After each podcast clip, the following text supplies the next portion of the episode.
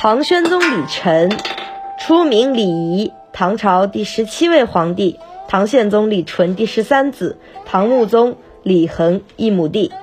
李忱于长庆元年获封光王，会昌六年，唐武宗死，李忱为宦官马元志拥立，登基为帝。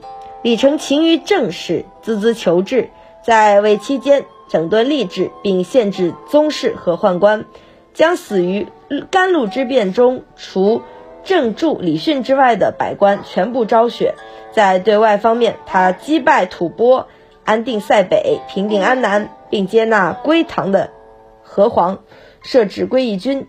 他为人明察臣断，从谏如流，且能恭俭节约，使局势稍安。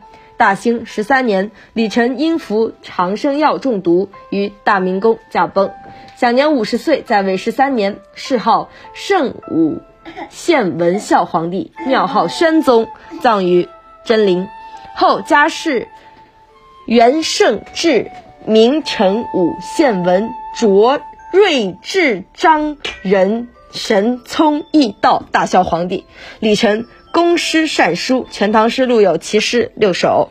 因李忱在位时国家相对安定，所以直至唐朝灭亡，百姓人思咏不已，称他为小太宗。史家把这一时期称为大中之治，但亦有观点指出，李忱知为君之小节而不知其大节，精于听断而以察为名，无负仁恩之意，最终招致内臣争利四君，积治于乱的后果。